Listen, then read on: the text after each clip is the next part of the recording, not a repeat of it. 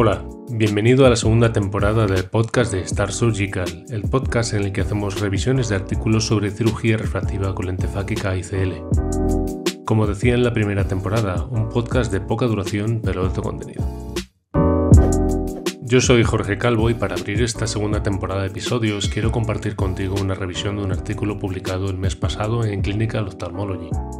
El artículo ha sido publicado por los doctores Ernesto Alonso del Instituto Salmantino de Oftalmología en Salamanca y por Daniel Velázquez de Clínica Villoria en Pontevedra.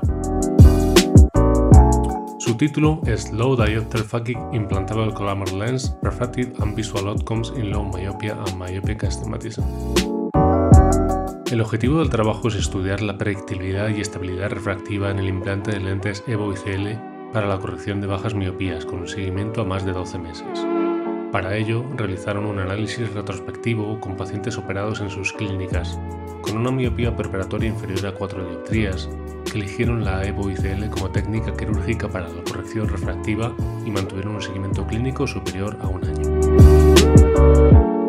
El preparatorio y la cirugía se realizó según los procedimientos habituales, seleccionando el tamaño de ICL más adecuado en cada caso según el calculador online de Star Surgical y la potencia según la refracción subjetiva preoperatoria.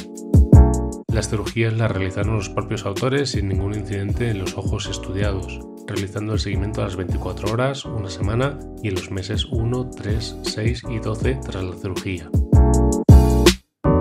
En total describen resultados de 82 ojos de 82 sujetos, un ojo por cada sujeto, con un equivalente esférico preoperatorio de menos 2,34 dioptrías y una edad media de 35 años.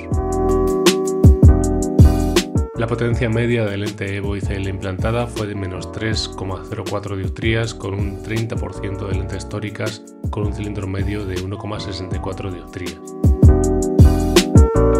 El tamaño del lente más implantado fue el de 13,2 mm con un 61% de los casos, seguido de 12,6 mm con un 24,4%. Los resultados refractivos son ciertamente buenos. La refracción postoperatoria a los 12 meses fue de menos 0,02 dioptrías de esfera media, menos 0,2 dioptrías cilindro medio con una predictibilidad del 96,5% para la esfera y 92,8% para el cilindro permaneciendo estable durante todo el seguimiento. El BOUT medio al año de la cirugía fue de 513 micras y la presión intraocular no varió significativamente en todo el proceso. La agudeza visual media sin compensación de lejos fue de 1,07 decimal, lo que supuso un índice de eficacia de 1,07 y un índice de seguridad de 1,09. En la discusión, los autores comentan los beneficios del implante de lentes fáquicas, evitando la inducción de aberraciones corneales, ojo seco y proporcionando mejor calidad. Y se preguntan, ¿por qué limitar el implante de lentes ICL únicamente a aquellos casos en los que no son candidatos para cirugía corneal? Sus resultados son equiparables a los publicados por otros autores en miopías más altas, por lo que concluyen que el implante de lente EVO ICL es una técnica efectiva, predecible, estable y segura en la corrección de bajas miopías. La lente tórica también es una excelente opción en bajos astigmatismo.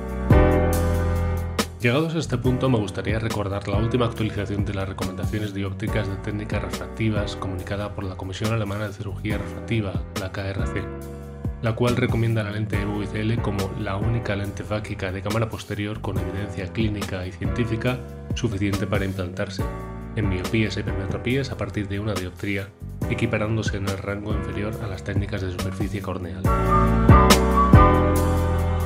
Y poco más por hoy, espero que tengas un día de provecho y disfrutes del trabajo. Si quieres seguir con nosotros en próximos episodios volveremos a hablar de la actualidad de cirugía refractiva con lente fáquica. Sin más, aprovecho para mandarte un saludo, pasa un buen día.